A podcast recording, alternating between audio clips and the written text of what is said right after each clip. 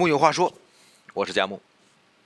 最近有一些朋友看到了佳木做的这些语音节目呢，觉得呢我是一个情感专家，实际上不是的，我只是把一些其实你根本就懂的道理告诉大家而已。最近呢，有的朋友又问我了，他说呀，他说他周围的朋友都结婚了，可是他呢？却一直仿佛没有找到合适的对象，基本上是谈一个就会分一个。他就觉得谈恋爱怎么这么辛苦呢？是不是他自身有问题，不适合谈恋爱呢？他就的特特别迷茫，他就总感觉为什么失恋的总是我呢？我很想开导他，但是其实我也不知道如何开导。因为这个世界上根本就没有完全不会失败的恋爱，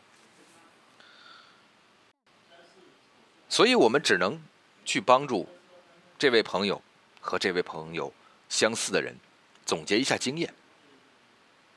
总结什么经验呢？这些经验可能不会告诉你怎么去避免失恋，但是却能告诉你怎么谈好恋爱。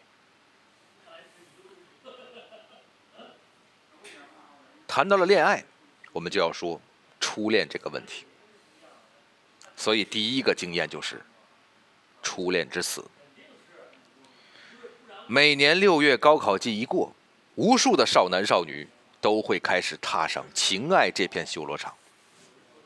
霞光初升，绒毛小孩们沐浴着空气中的荷尔蒙，在战壕前整装待发，战争一触即发。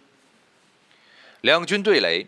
首天呢，就是要勘察敌情，以社交平台为为埋伏点，大到生日星座、即将就读的大学，小到最喜欢吃的水果、小学几岁加入少先队，全都要精准记录。总之，就是要穷尽彼此平凡生命的每一个细节。接下来就可以根据三观坐标仪发射致命武器了。南方。的标配是百分之五十的土豪炮加百分之五十的暖男炮，出征口号一般为：“你心情是不是不好？我带你去吃好吃的，请你看电影啊。”女方则回以备胎炮：“谢谢你的陪同，你真是一个温暖的存在呢。不过今天我没空。”如此交手几个回合下来，哪怕女生身材平板，男生笨拙木讷。爱情还是从双方的眼里、嘴边、胯下蓬勃生长起来。毕竟，浪费在玫瑰身上的时间，使玫瑰变得如此珍贵。第一轮交战的偃旗息鼓通常发生在九月，大学开学的钟声一响，午夜十二点一过，尘土的归尘土，凯撒的归凯撒。天真的少女在快捷酒店丢了童真。升级上路的司机在另一个城市重新办了一张宾馆会员卡。贪欢即赏，该分的分，干涸的涸。战壕前卧倒了一具又一具尸体，他们有一个统一的名字：初恋之死。初恋之死带给我们的启示相当粗暴，那就是。高考后的恋爱，或是大学毕业后的恋爱，只要男女双方即将奔赴的城市天南地北，十有八九都是注定流产的宫外孕。第二个我们要谈的，叫黑暗的丛林。黑暗的丛林有自身的生存法则，这就是指，如果一位很棒的异性被你注意到了。那他一定也被丛林里无数双其他的眼睛注意到了。无论你此刻是否出击，他一定已经并且正在被许许多多你的竞争对手注意。任何你自以为的只有我懂他的好都是不成立的。不仅你懂，别人也懂。大家都不是傻子，谁优质优在哪儿，大家都看得到。常有青春无知少男。苦心孤诣的追踪女神的每一条社交动态，给女神默默地送一个月早餐。女神每发一条表明自己孤单的朋友圈，他都自觉带入自己，造成他这种迷思的原因，仅仅是女神之前偶尔提到自己没人追。一个月后，女神火速牵手隔壁系的帅哥，纯情少年却沉浸在女神明明说自己没有人追，怎么就突然有了男朋友的哀念中无法自拔。广大男同胞们，请搞清楚，女生口中的没人追这个定义非常玄妙。有些女生认为你每天对她问早到晚就算追了，也有些女生认为你重大节日请她吃饭送花才算追，还有些女生非得你把她堵到家门口告白，她才把你加入自己的浪漫课程表。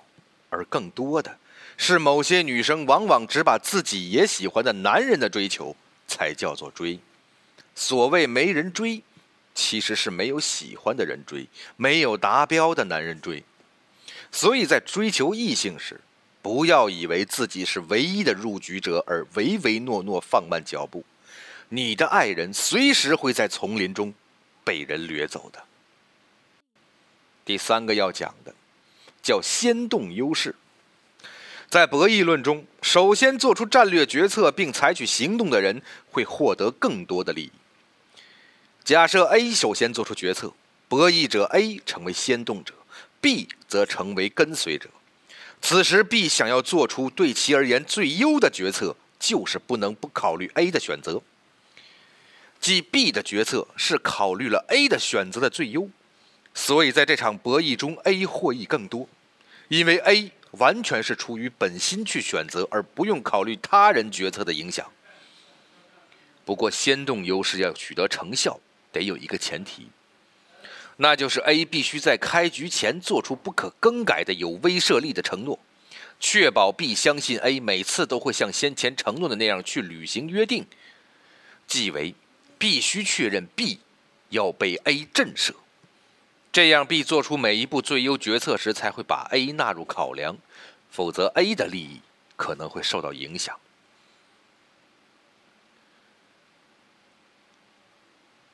打个比方，比如一男一女在开始交往前，男的就立下不可变更的生死状：我最讨厌女朋友查看我的手机，这样我会觉得自己不被信任，不被信任的恋爱自然就没有维系下去的必要了，所以我会考虑分手。那么他的女朋友就会因为这个承诺而被震慑。从此在交往中会尽量避免触碰到对方的底线。再多说一句，暧昧的动态过程其实是一个拓展型博弈，你的每一次表现都会影响下次对方对你的态度，而对方下次对你的态度又会影响到你下下次的表现。你每做出一个选择，都从一个时空跳到另一个不可逆的时空，而在那个时空里，还会有更多的选择在等你。正是这些选择构成了一个多维网状体。要破除这种僵局，也要利用先动优势，让博弈变成一个知己知彼的信息完全博弈。比如，你可以在每一次约会前问对方：“我上次约会有没有哪里表现的不礼貌，让你不舒服了？”放心，对方不会觉得你木讷，反而会觉得你很真诚。总而言之，先动优势适用于情侣正式开始交往前明确彼此的底线，同样适用于交往前打破暧昧的僵局。如果你喜欢一个人，就主动去要电话、发短信，友好交流，约饭、表白、承诺、道歉，哪怕对方置之不理，也请记住，你自己争取来的，跟你喜欢的人在一起的每一秒，都是赚的。然后要说的呢，叫依赖共生。这种共生关系类似于一种情感上瘾。比如，一对伴侣里，其中一方由于烟瘾、酒瘾、抑郁症、年龄、阅历不足等原因，导致现实生活中自理能力低下，只能暂时依赖于另一方的照顾；而另一方则十分享受于给无能的另一半帮助。另一半越无能，他帮助对方的快感就越大。以至于发展到后来，这种快感就会变成了控制欲。我说的都是为你好，你必须按我的做。这一类感情的常见样板是无知少女和成熟大叔的恋爱，一方是缺爱的巨婴，另一方是控制欲爆棚的怪胎，仿佛两个齿轮都有问题，充满缺口，但是偏偏咬合上了，可以一口一口的往生命的前方走。日久后，习惯多于爱情，同情多于恋情，继而把对方变成更差的人。可真正好的感情，应该必须是势均力敌、动态均衡的。最后，我们再说一个朝三暮四。朝三暮四的故事大家都听过，《庄子·齐物论》里说的，有一个人养猴子。啊，这一年有一年碰上粮食欠收，于是养猴子的人就对他的猴子说了：“咱们现在粮食不够了，必须节约点吃。每天早晨吃三颗橡子，晚上吃四颗，怎么样啊？”猴子听了非常生气，说：“太少了，早晨吃的没有晚上多。”养猴子的人想了想，那就接着说：“那这样吧，我们每天早晨吃四个，晚上吃三个，怎么样？”猴子们听了都非常高兴。这个故事常常用来比喻猴子这样的人缺乏智慧、反复无常、愚蠢之极，总数没有变呢。但是如果你学过财务分析，你就知道猴子的做法是聪明的。这种做法是一种既可以提前收获利益，又可以规避之后风险的明智选择。打个极端的比方。这位养的猴子，啊，上午喂完了橡子，下午就猝死了。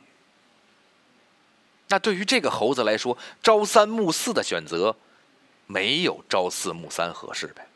因为朝四暮三的选择将会让他在上午得到更多的口粮。